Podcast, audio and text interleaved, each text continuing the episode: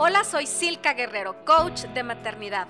Y en este podcast encontrarás información muy valiosa sobre embarazo, parto, lactancia, posparto, crianza y todos los temas relacionados a nuestro bienestar físico y emocional como mamás.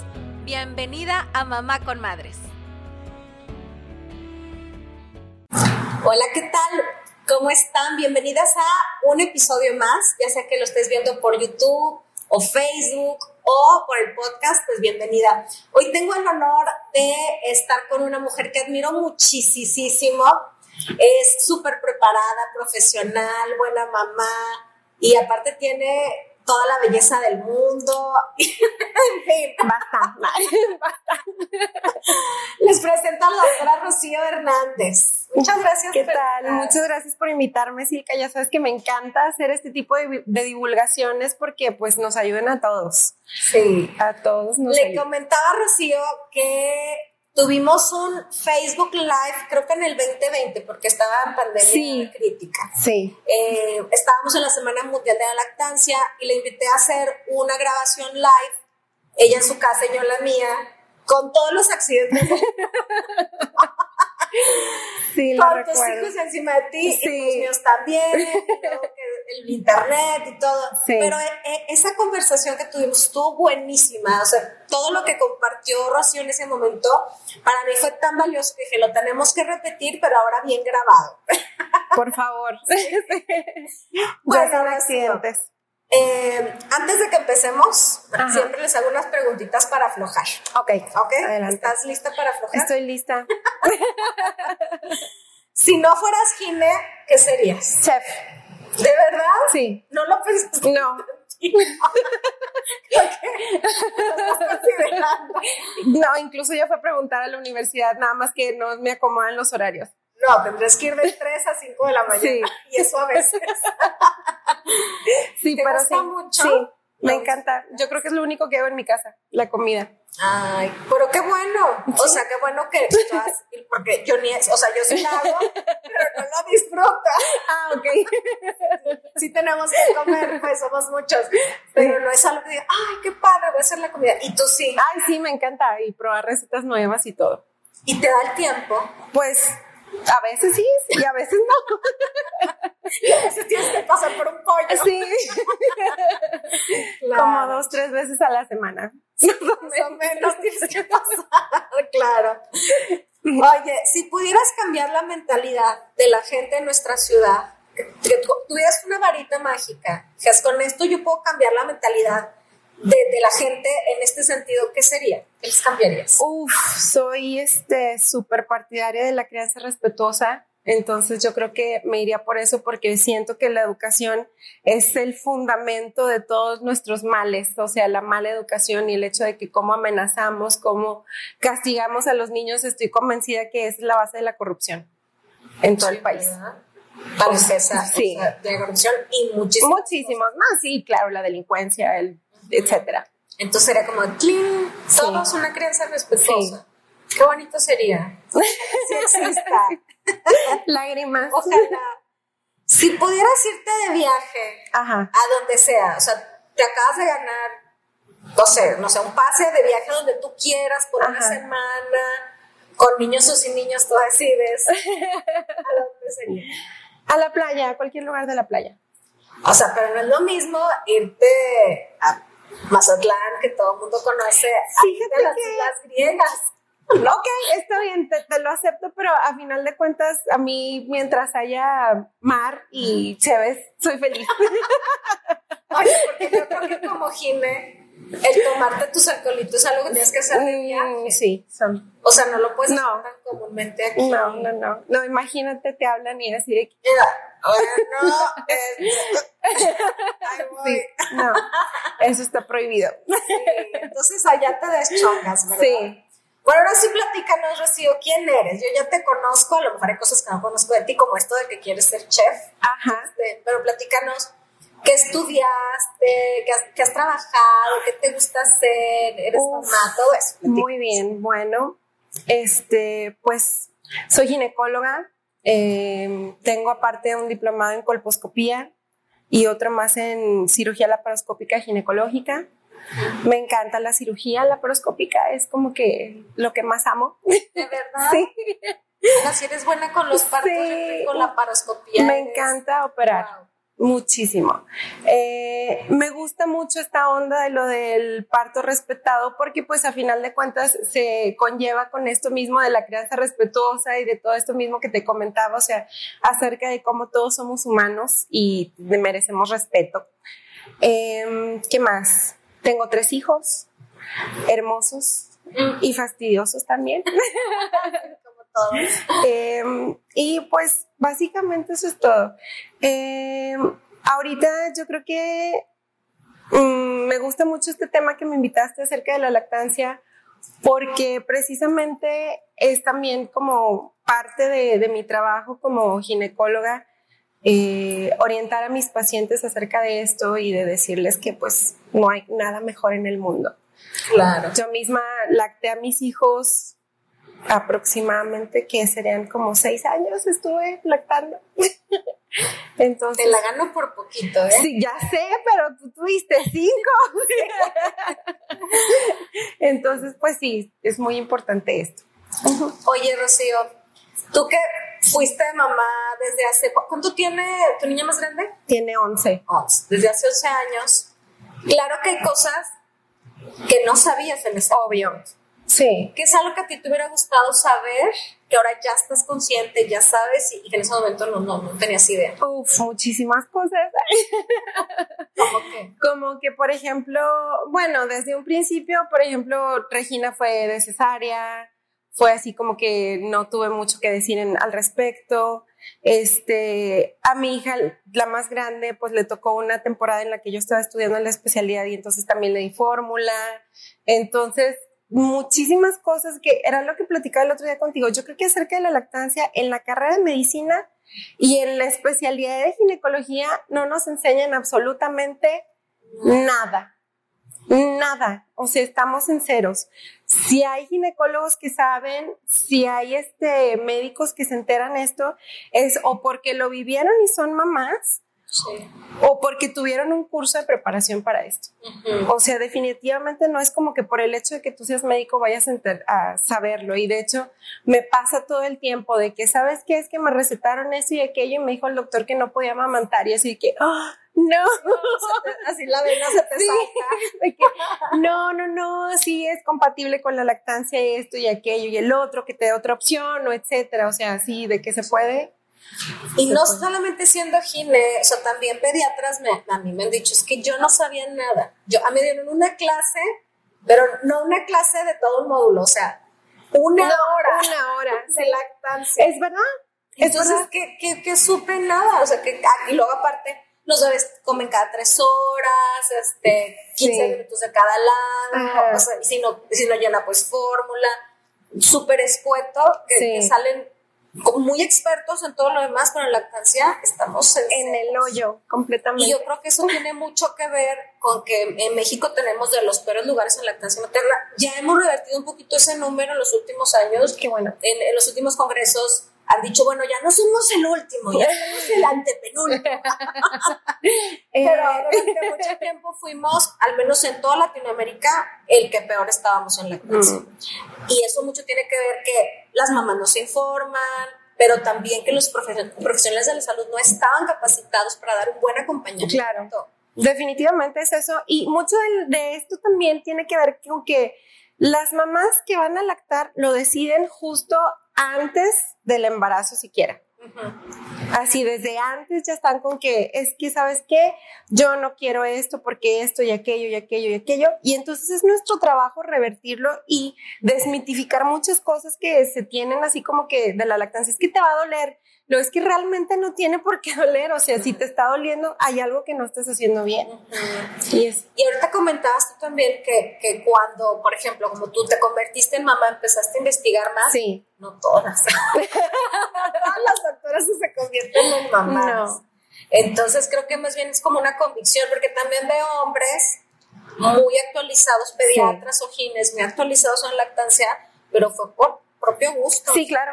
O Definitivamente. echar ganas. Y- o muchos, por ejemplo, hay uno muy famoso en redes ¿qué sabes quién? Un pediatra muy famoso. Ah, sí, sí, Este, él, pues él mismo dice, no, yo antes pues, pues estaba sobrediagnosticando alergias a la proteína de vaca y, y de la lactosa, y ahora pues me doy de topes porque lo hice mal, porque no estaba bien informado, y ahora que ya me actualicé, pues ya, ahora sí, sí te hago las cosas bien. Es triste, pero sí todos cometemos errores. hay, hay, una gastropediatra que me encanta en, redes que se llama Elisa Gaona y ella dice, ella vive en la Ciudad de México, pero ella dice, hay un infierno especial para todos los pediatras que a los niños. Que matan las lactancias. pero no nada más pediatras, médicos de todos. De todos. Oye, déjame te cuento una anécdota choqué, tenía mi aura, creo que estaba como de año y medio. Ajá.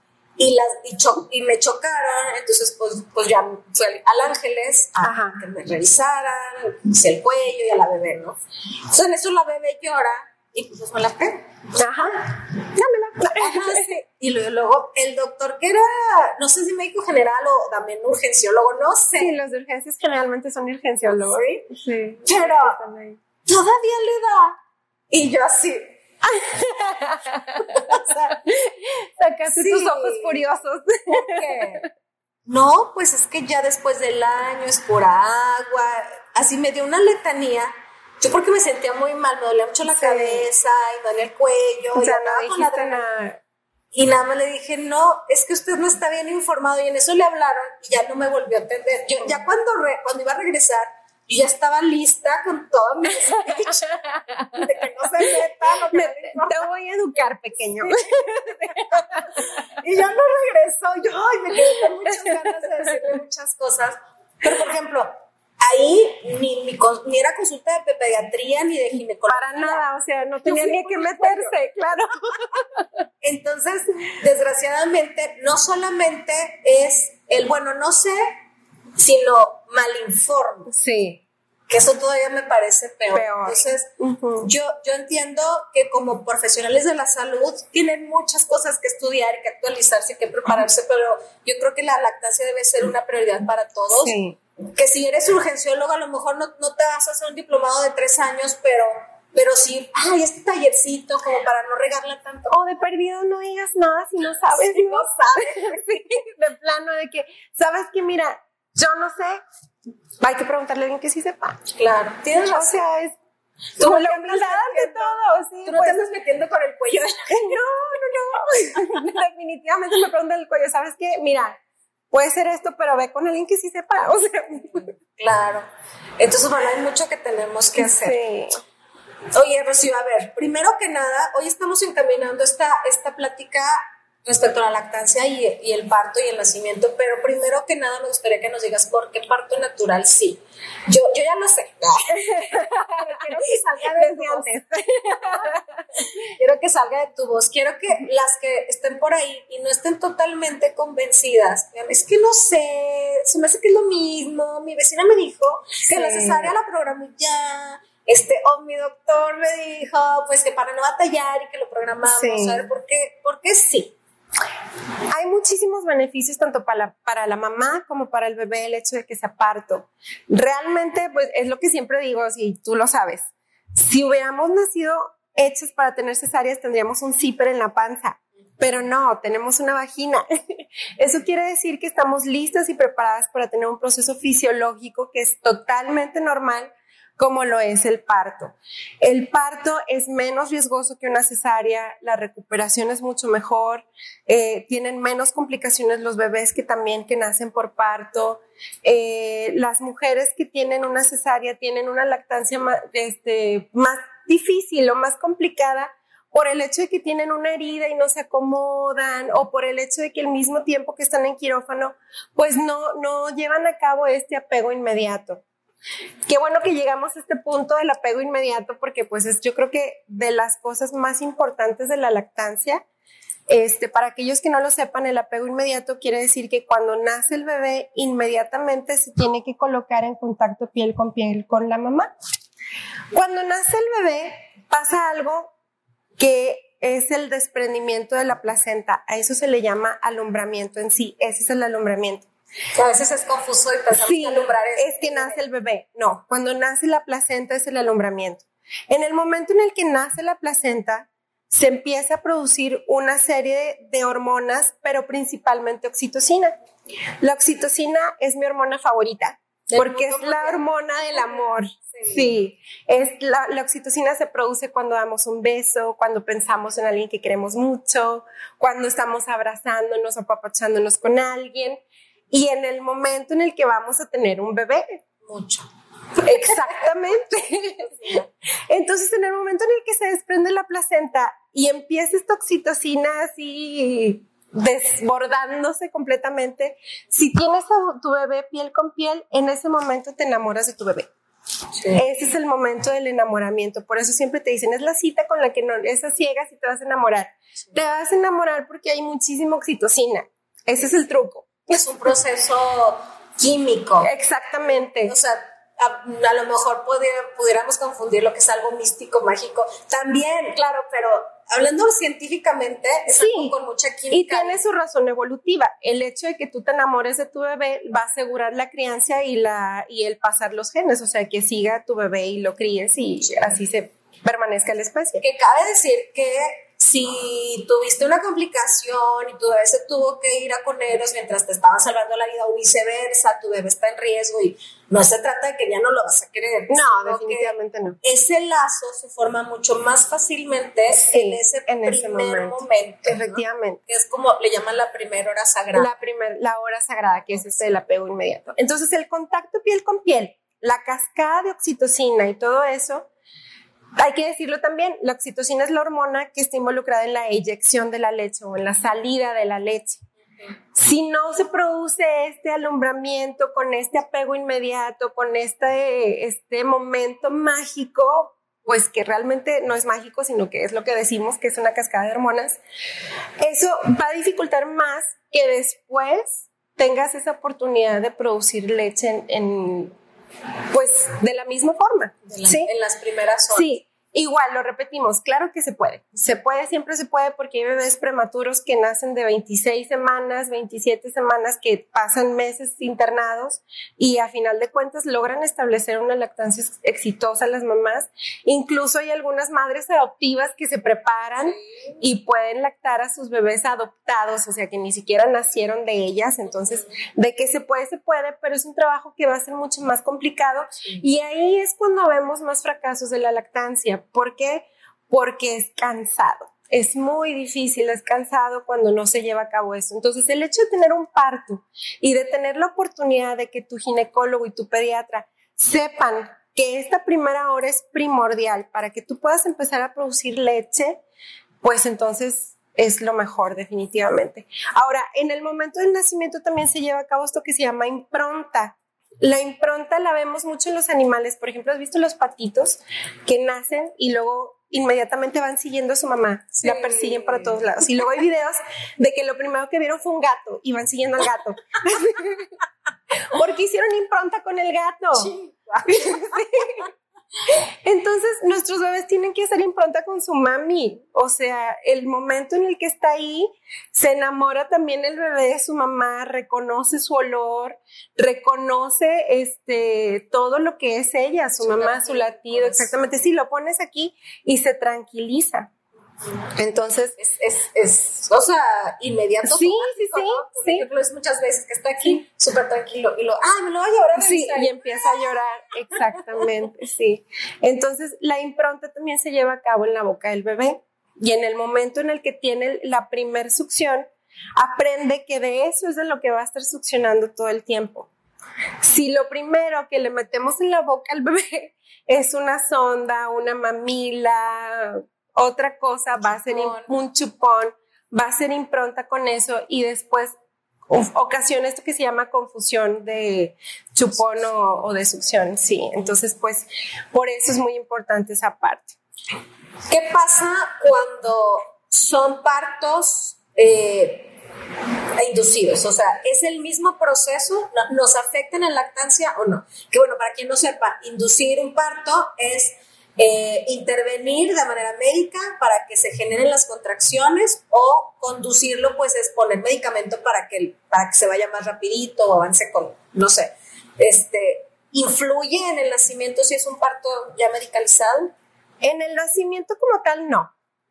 En realidad, este, se ha visto que tienen más o menos la misma tasa de éxito un parto inducido a un parto espontáneo para que sea parto normal.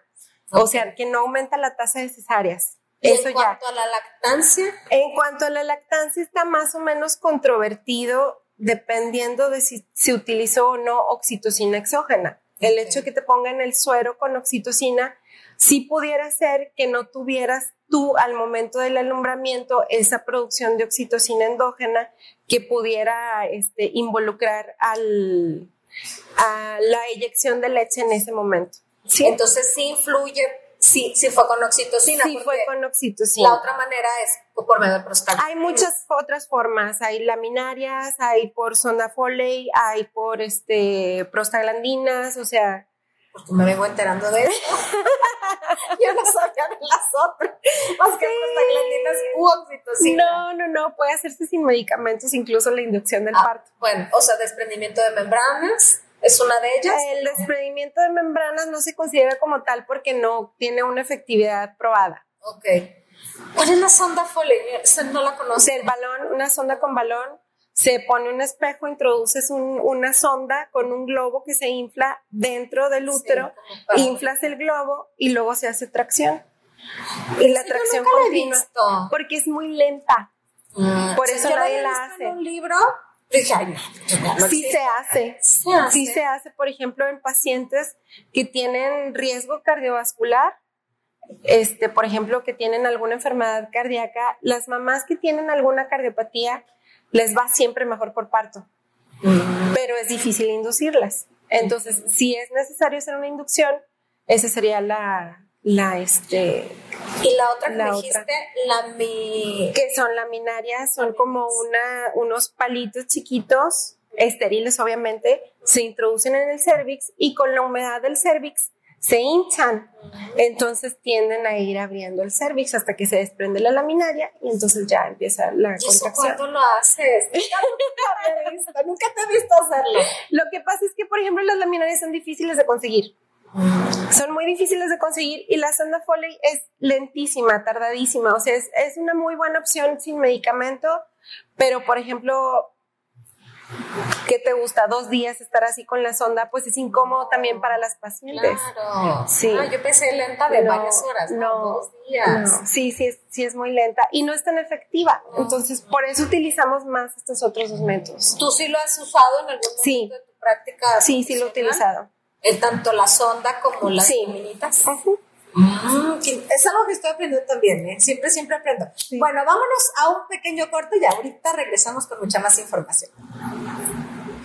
Muy bien, ya regresamos, nos quedamos así súper picas con esto. Yo también, siempre. Yo cuando invito a Rocío, por ejemplo, a darnos pláticas cada determinados meses, y también estoy yo, acá atrás estoy nada más viendo, ay, eso es algo nuevo, ay, eso es nuevo. Entonces, la verdad, me, me, encanta, me encanta aprender.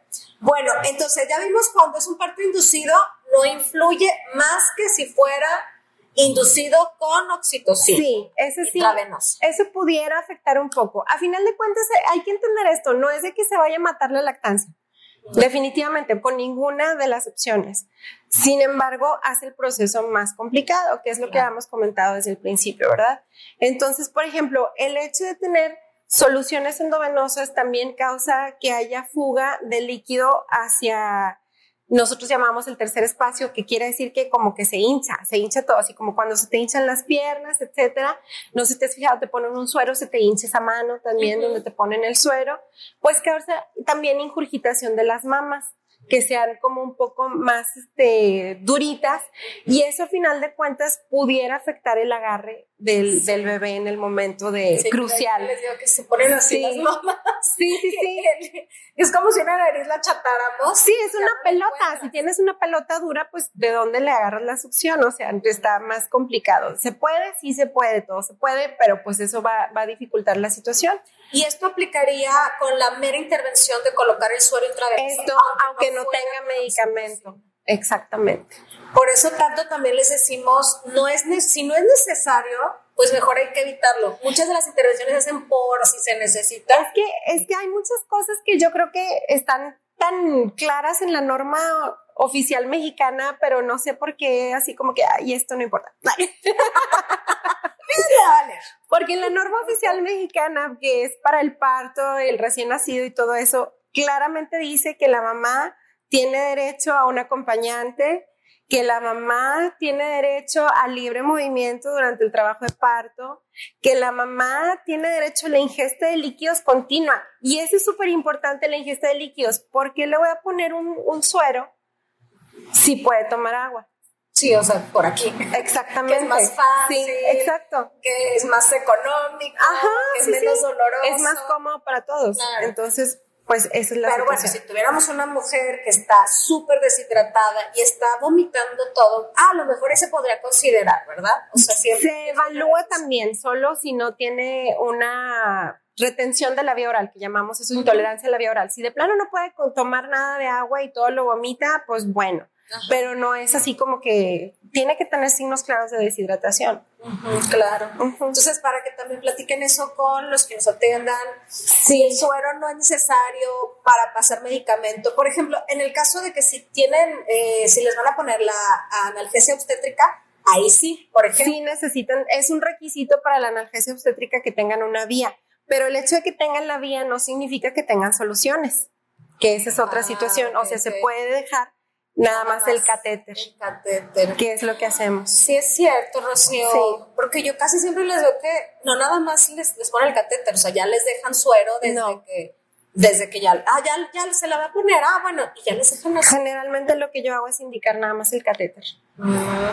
Y bueno, a ver, en el caso específico de la analgesia, que, todo el mundo conoce como anestesia, pero el correcto nombre sería analgesia. Sería analgesia epidural, ¿verdad? Sí, analgesia obstétrica. ¿Por qué no es anestesia? Porque lo que intenta nada más es calmar el dolor, es analgésica. Entonces, hay algunas mujeres que sí se inhiben tanto que puede ser que ya no sientan la contracción, pero la mayoría lo que sienten es como una disminución del dolor o perciben las contracciones como cuando iban empezando. Puede ser eso. leves. Más leves. ¿Influye en la lactancia? Fíjate que como tal, no. Okay. Como tal, la analgesia obstétrica no se ha visto que tenga una intervención en la lactancia. Sin embargo, el hecho de que tengas analgesia sí hace que tengas como que más riesgo de tener más intervenciones. Por ejemplo, eso que decíamos de, la oxitocina que se interfiere y de las soluciones que se interfiere es lo que acabas de decir. O sea, en el momento en el que te ponen la analgesia, si te empiezan a colgar un suero y te ponen oxitocina, pues ahí lo que está interviniendo no tanto es la analgesia. Es el medicamento. Sino, exactamente, así es. Sino la oxitocina intravenosa. Sí y los sueros y, la constante, eh, bueno, el constante suero que pone, porque nada más es poquito, o sea, No, sí, bueno, a final de cuentas no es como que vaya a ser peligroso tampoco, pero sí puede tener este efecto de que se, se haga una ingurgitación mamaria. Y a lo mejor para quien no le quedó muy claro lo de la ingurgitación, hagan de cuenta que, que los pechos sobre todo los primeros dos, tres días, los pechos son blandos, pueden sentir que, ay, sí siento la bajita de leche, siento un poquito dorito, una bolita, pero en realidad los pechos son blandos y esto le ayuda a los bebés a poderse agarrar, o sea, está aquí el pezón y como que, ¿dónde está? ¿Dónde está? Y puede succionar más fácil. Cuando un pecho está ingurgitado, es un balón así gordo, gordo, duro, duro, entonces el pezón se desdibuja, o les queda así apenas un pellizquito, y el bebé quiere comer y no puede. Y a veces pensamos, ay, es que tienes mucha leche, o sea, el primer día después de la cesárea o el parto, ay, es que tienes un chorro de leche. No, la verdad está hinchado, pero en realidad no es tanta leche y el bebé ni, lo que hay ni siquiera lo pueden tomar. Así que es una de las cosas que tenemos que poner cuidado. Así Oye, Chio, y en cuanto a la episiotomía, ¿influye en la lactancia? Influye en el sentido de que va a ser mucho más incómodo para cualquiera, ya sea cesárea, sea episiotomía, sea cualquier procedimiento quirúrgico que se realice en el momento del nacimiento tiene una repercusión más que nada de, pues es que así no me puedo acomodar, es incómodo y del otro también, o sea, no, no hay yo cómo acomodarme porque me molesta, más que nada es el dolor. Igualmente, lo que pasaba antes, esto que decíamos, de que sabes qué, pues es que como te hicimos episiotomía, te tienes que ir con este antibiótico a tu casa y con este medicamento y no le puedes dar pecho porque tienes antibiótico y este medicamento. Y decía, ah. En realidad no es necesario poner antibiótico de forma rutinaria. para ningún parto porque es un procedimiento fisiológico normal, a menos de que se haya encontrado que sí existe la evidencia de una infección, etcétera, pues ahí sí, pero se debe buscar alguna alternativa que sea compatible a la lactancia. Claro. Entonces, y los antibióticos per se no nos afectan en algún punto, por ejemplo, en la flora intestinal del bebé o algo así. En general, no.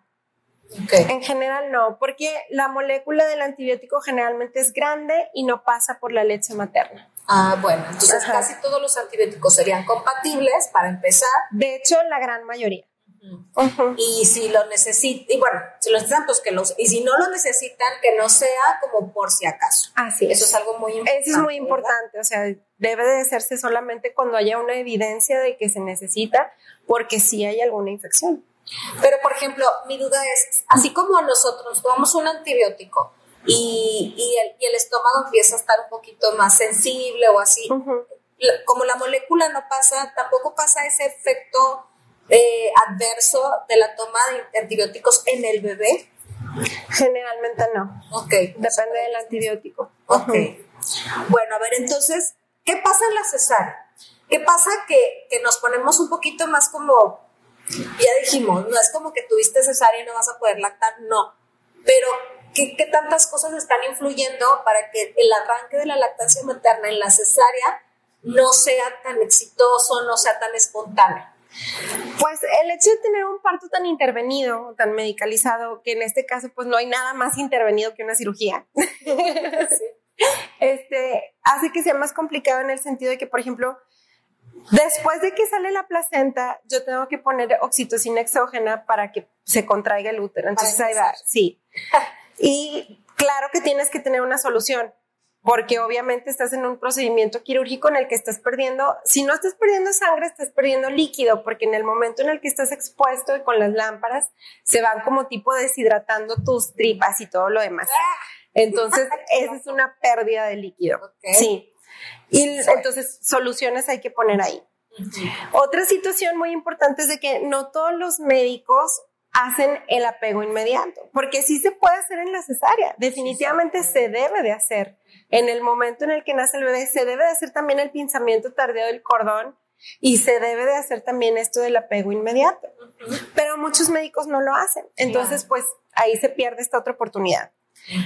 Luego, pues tú pasas a recuperación porque tuviste una cirugía. Y generalmente tú pasas a recuperación y al bebé lo dejan en una cunita o lo pasan a cuneros. Entonces ahí se perdió completamente la oportunidad de estar la primera hora de vida juntos. Ya se, como dos, se perdió. cuatro. A veces hasta cinco. Sí. lo que saben, subes a la habitación. Y luego también les, les dan antibiótico. Y también les damos antibiótico y, luego, y también, ajá, sí, eso también. Y luego también, como pasan tanto tiempo separados, pues obviamente el bebé empieza a llorar. Claro, y en el hospital, en muchos hospitales todavía, en este momento, en el 2022, le siguen dando fórmula a tu vieja. Desde el primer momento. Desde el primer momento. Si, por ejemplo, tenemos el caso de alguna mamá que inevitablemente tiene que ser cesárea por motivos de salud, ¿qué le recomendarías que, que platicara con su médico? Tiene que tener un plan. Hay esto que se llama plan de parto, hay que hablarlo desde antes. Tu doctor, bueno, por ejemplo, yo en mi caso no soy muy de dar el plan de parto y de todo eso porque generalmente durante todo el embarazo les voy platicando así como que, mira, lactar es lo mejor, tener un parto es lo mejor, que esta es la primera hora juntos es lo mejor, etcétera. Entonces casi todos mis pacientes ya traen esa idea de que ya están ya bien sí, sí, sí, ya saben que por ahí va. Sí. Pero si no se logra, si no se puede, porque sí me ha llegado a pasar así de que, pues es que sabes que ya lo intentamos mucho y no se pudo el parto y vamos a tener que terminar en cesárea y luego, este, ¿qué va a pasar ahora entonces con el apego inmediato? Es lo que te digo, se tiene que hacer lo mismo. hacer el tardío, el pinzamiento tardío del cordón el pinzamiento tardío del cordón ayuda al bebé principalmente a que no tenga deficiencia de hierro en los primeros meses de vida y también a que pueda empezar a respirar un poquito mejor. Entonces eso también tiene una intervención en la lactancia porque, por ejemplo, antes los pediatras hacían de que cortaban rápido, rápido, está azul el bebé, hay que ponerle oxígeno, entonces te los separaban. entonces, si hacemos esto del pinzamiento tardío del cordón, damos oportunidad a que el bebé está recibiendo oxígeno de dos fuentes en ese momento recibe oxígeno de la placenta todavía y empieza a recibir oxígeno por su respiración. Exactamente. Entonces, eso le ayuda a que se pueda recuperar un poco mejor y esté listo para poder succionar. Entonces, eso se tiene que hacer sí o sí, a menos de que el bebé no esté respirando. Si el bebé no está respirando ahí, pues obviamente se tienen que hacer más intervenciones. Pero si el bebé está bien, nació normal y todo, hay que esperar. La Asociación Americana de Pediatría dice que de 30 a 60 segundos. Obviamente no nos podemos estar tanto tiempo hasta que deje de latir el cordón como cuando estamos en un parto, porque tenemos una herida abierta que está sangrando. Entonces es como que pues nos vamos a esperar poquito porque si no te me desangras. Sí, y abierta. Ajá, exactamente, más riesgo de infección. Entonces es nada más el ratito de que marca la Asociación Americana de Pediatría, son 30 a 60 segundos, se hace el pinzamiento e inmediatamente se puede colocar con su mami. los pediatras tienen esa habilidad de poder hacer valoraciones de APGAR, que son las evaluaciones que se hacen del bienestar del bebé al momento de nacer, con solo verlo. No necesitan, no necesitan llevárselo. Eso es muy importante. Pesarlo, medirlo, hacerle todo lo demás, no es urgente. Definitivamente, solo sería urgente, tu bebé no está respirando, no le está latiendo el corazoncito. Eso sí es una urgencia por la que se la tiene que llevar la doctora o el doctor, el pediatra en este caso. Este, pero si no hay nada de esto, en este momento tienes que hablar con tu ginecólogo y decirle, ¿sabes qué, doctor? Si llegara a ser cesárea, por favor, quiero que me pongan aquí a mi bebé en mi pecho. ¿Sí? Que no lo separen. Que no lo separen. Puedes solicitar también y hablar sobre todo con las políticas del hospital este, de decir, ¿sabes qué? Al momento de que nazca mi bebé, no quiero que te lo lleves a cunas. Quiero que esté conmigo el mayor tiempo posible. Pónmelo aquí en un lado, tenlo aquí en mi pecho. Si no me puedo levantar, que esté aquí para que yo lo pueda ver y estemos como que más tranquilos los dos, ¿verdad? O sea, no nada más este, la mamá, sino también el bebé. Oye, y luego en cesárea, sobre todo, porque en parto como quiera van a estar juntos casi siempre. Sí. siempre pero deben de estar juntos ya que nace en recuperación. Cuando están en salas de LPR, que es labor parto recuperación, ahí mismo están con sus bebés recuperándose y podemos iniciar la lactancia y luego ya juntos se van a la habitación. Sí. Cuando son partos en quirófano, ahí es diferente. Sí. Nace el bebé, mamá se va a recuperación, bebé a cuneros y perdemos. y, y, entonces lo más recomendable es aprovecha el tiempo que sí estás con tu bebé al inicio para ofrecerle pecho. Sí. Igualmente en la cesárea ya nació, ya te lo, ya lograron ponértelo, pues ahí trata como puedas de darle. Para que si se van a estar dos, tres horas separados, porque forzosamente mamá acaba de pasar por una cirugía abdominal mayor, no es cualquier cosa, entonces si necesita irse a recu, pues el bebé va a estar en cuneros, ya siquiera ya recibió lechita, ¿no? Sí. Oye, pero yo veo que sí está un poquito más complicado en la cesárea porque están en la plancha del quirófano, que es completamente horizontal. Horizontal y luego es muy angosta. Sí. Entonces se cuenta, están así acostaditas y, y, pues yo digo, ni siquiera pónganles una almohada como para que queden con una ligera inclinación. Sí. Y pues para cargar al bebé no tienen en qué recargar el, el brazo, entonces es muy complicado. De que, de, eso, eso yo creo que influye mucho. El pediatra. El pediatra, que esté. El pediatra definitivamente tiene que ser un pediatra que esté capacitado en lactancia, que esté actualizado y que sepa qué hacer. Sí. Sí, muchos pediatras, pues, no le voy a hacer comercial a mi doctora pediatra, pero la doctora con la que yo trabajo personalmente va y acomoda al bebé en el pecho de la mamá y ahí lo sostiene. Sí. Entonces, aunque haya sido cesárea y estén en la cancha o totalmente horizontales como quiera y les está ayudando. Sí. ¿Verdad? Sí. Oye, bueno, eh, esto no lo tenía contemplado, pero te voy a preguntar, esto de las cesáreas que yo he visto en videos en redes, que son cesáreas humanizadas, no, no nos vamos a detener mucho, me gustaría un, día hacer todo un podcast de esto, pero yo veo que son cesáreas súper lentas, o sea, que, que abren y permiten que el bebé vaya saliendo poco a poco con todo y su bolsita mágica y, y eh, si, tú sí lo haces, que cesáreas me ha tocado creo que una vez en mi vida contigo, sí, tú no has sido parto. Sí, yo siempre hago parto. Pero sí, sí, pero será posible esto, ¿tú lo haces o cómo? No se ha demostrado que tenga ningún beneficio para nadie. O sea, se hace porque se ve bonito, así que sí, porque sí, sí, sí. En realidad se ve muy lindo que nace el bebé con todo y su bolsita, así, ah, bien lindo.